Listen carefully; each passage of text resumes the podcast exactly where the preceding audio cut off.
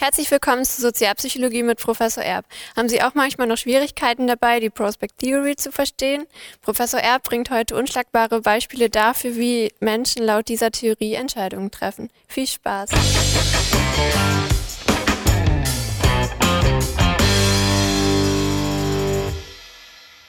Guten Tag, Herr Professor. Ja, schönen guten Tag, Judith. Ich habe ja gerade im Intro schon gesagt, dass wir heute über die Prospect Theory sprechen möchten und viele unserer Zuschauer werden sich jetzt fragen, was ist eigentlich die Prospect Theory und deswegen stelle ich Ihnen genau diese Frage. Ja, gute Frage, Frau Balzukat. Ist, äh, ist glaube ich, ein bisschen ein schwieriges Thema. Wir schaffen das aber und wir gehen Schritt für Schritt durch. Zunächst sollte man wissen, dass Prospect Theory eine Theorie ist, die beschreibt, wie Menschen Entscheidungen treffen. Und äh, nicht nur beschreibt, man kann dann auch aus der Beschreibung ablesen, äh, äh, wie möglicherweise Entscheidungen getroffen werden. Also man kann es dann auch erklären auf eine gewisse Weise. Äh, ja, der Hintergrund ist vielleicht auch noch zu nennen. Äh, es ist so, ein, äh, so eine Idee, dass man gewisse irrationale, ich pack's mal in Anführungszeichen, irrationale Entscheidungen von Menschen ähm, erklären kann. Denn es ist nicht immer so, wie vielleicht früher in der Ökonomie angenommen wurde, dass der Mensch rational ist, wenn, de, wenn die Ware günstiger wird, äh, kauft er mehr oder irgendwie solche Überlegungen, äh, die da äh, an vielen Stellen eine Rolle gespielt haben, äh, sondern wir beobachten sehr häufig, dass Menschen in ihren Entscheidungen von Modellen, sage ich mal, von mathematischen Modellen zum Beispiel, einfach abweichen und etwas ganz anderes tun. Und das versucht dann äh, irgendwie dann auch äh, die Pros Prospect Theory äh, zu erklären. Und äh, naja, im Grunde bräucht, muss man zwei Komponenten kennen, wenn man sich äh, damit beschäftigen will. Das erste ist die Wertefunktion innerhalb der Prospect Theory und das zweite ist die Gewichtungsfunktion. Ja, jetzt haben Sie gerade gesagt, es gibt ja. diese beiden Funktionen. Vielleicht sprechen wir die nacheinander mal durch. Wir fangen mal bei der ersten an, also die Wertefunktion. Ja, es geht also um, äh, um den Wert dessen, was bei einer Entscheidung herauskommen kann. Und um das zu verstehen, braucht man, zu, braucht man eigentlich drei Begriffe. Ähm, und der erste Begriff, den man kennen muss, ist der Begriff des Referenzpunktes. Ähm, das ist ja häufig der Status quo. Ich könnte also zum Beispiel 100 Euro in meiner Geldbörse haben und dann ist das der Status quo.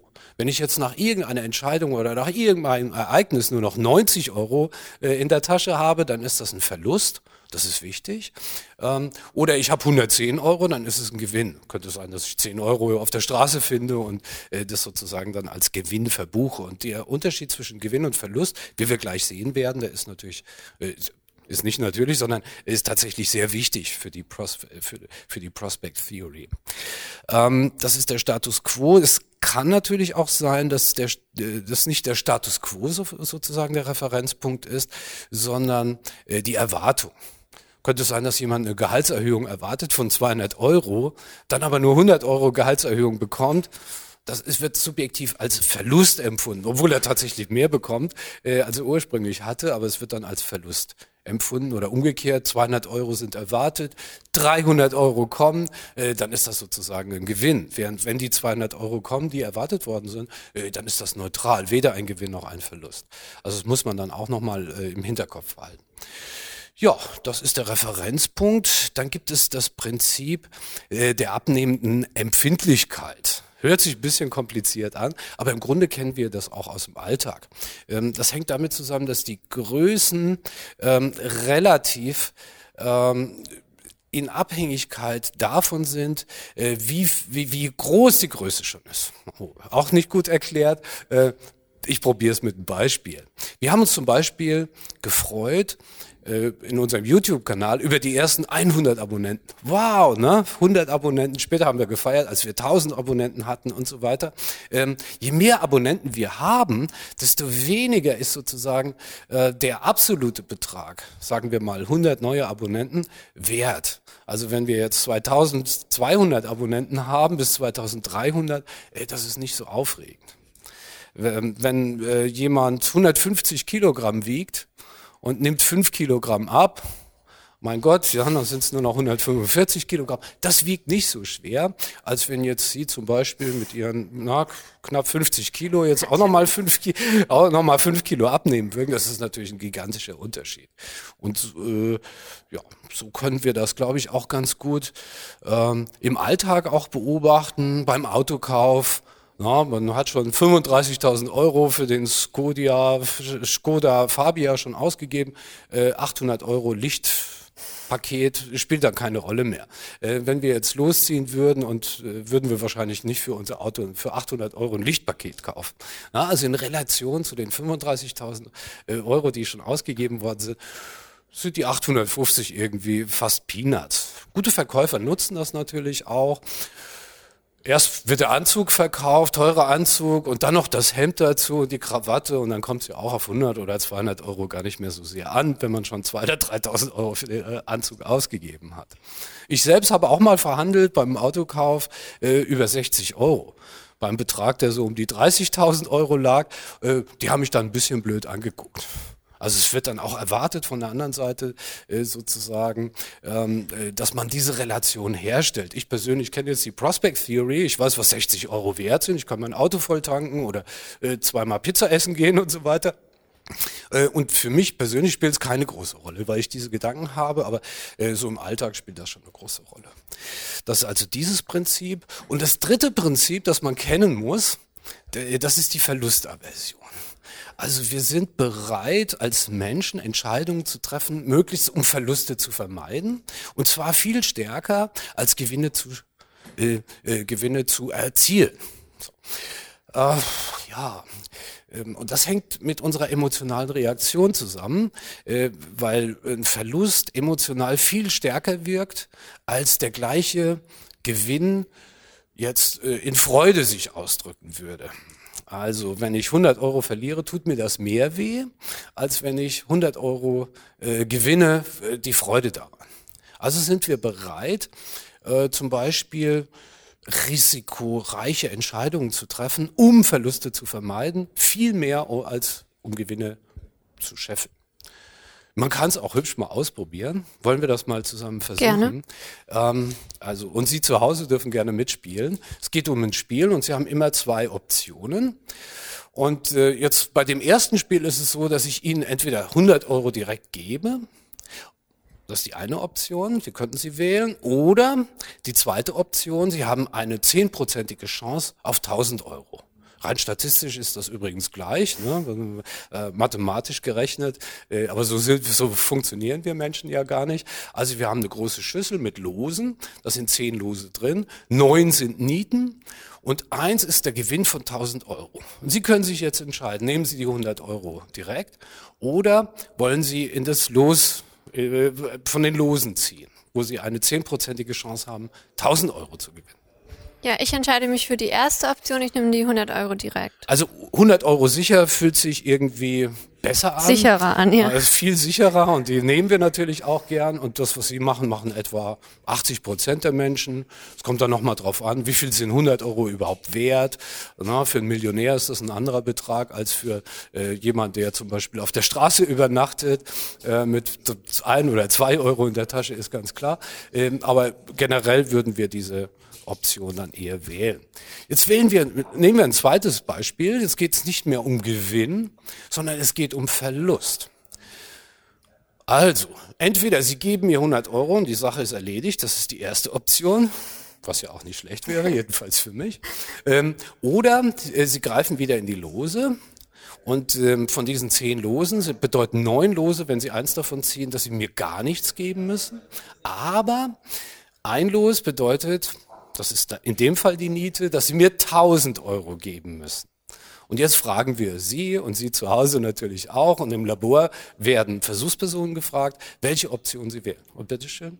Äh, da wähle ich die zweite, ich nehme die Niet, also ich ziehe die Lose. Ja, das ist also genau die typische Reaktion. Die aller Menschen, allermeisten Menschen reagieren tatsächlich auch so. Wenn es um Verluste geht, sind wir bereit, größere Risiken dann auch einzugehen.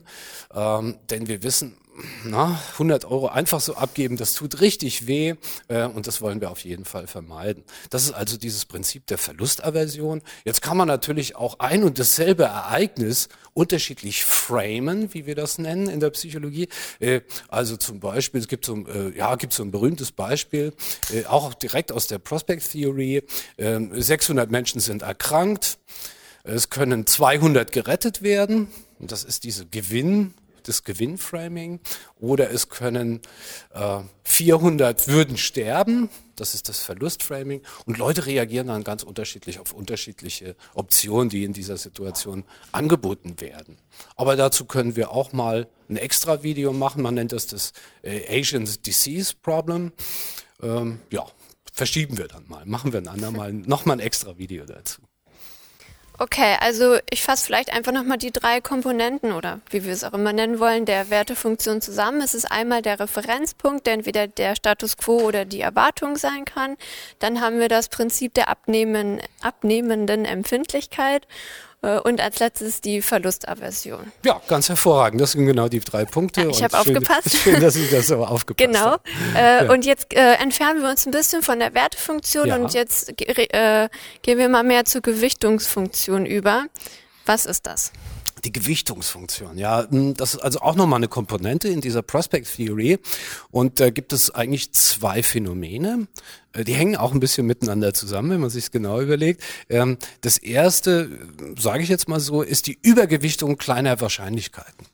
Äh, wir glauben, dass kleine Wahrscheinlichkeiten immer noch einen großen Einfluss haben auf die Welt oder äh, auf dann, was zum Beispiel bei unseren Entscheidungen am Ende rauskommt.